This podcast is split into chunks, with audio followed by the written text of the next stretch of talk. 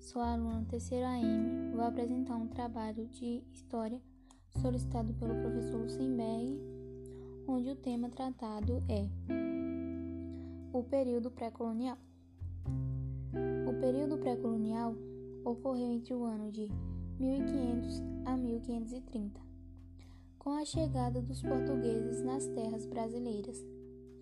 Fala-se pré-colonial, pois o Brasil não era de fato uma prioridade. Prioridade era com os comerciantes asiáticos de especiarias, pois davam bem mais lucro aos portugueses.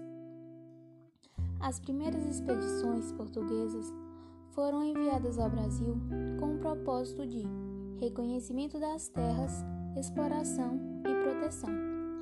Os portugueses de cara não encontraram bem o que queriam, que seriam pedras e metais preciosos, deixou bem claro na carta de Pero Vaz de Caminha. Então, partiram para exploração, exploração do Brasil, que era chamada pelos tupis de Ipirapitanga ou Arabutã. Conhecendo outras madeiras parecidas, então sabiam a importância econômica da madeira. Era um pau de tinta. A mão de obra usada pelos portugueses era indígena, através do escambo, que nada mais é que uma troca de. Nesse caso, a troca era do trabalho por facas, machados, foices e espelhos. Mas, insatisfeitos com o que ganhavam, os índios já não queriam mais trabalhar.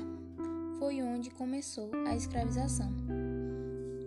Com a queda na renda das especiarias e o interesse dos franceses pelas terras brasileiras, ocorreu a primeira expedição de povoamento liderada por Martim Afonso de Souza.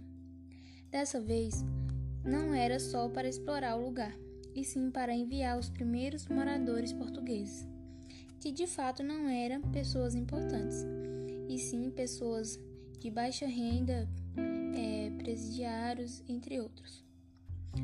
É, o início do segundo ciclo econômico do país da cana, iniciou depois de tudo isso.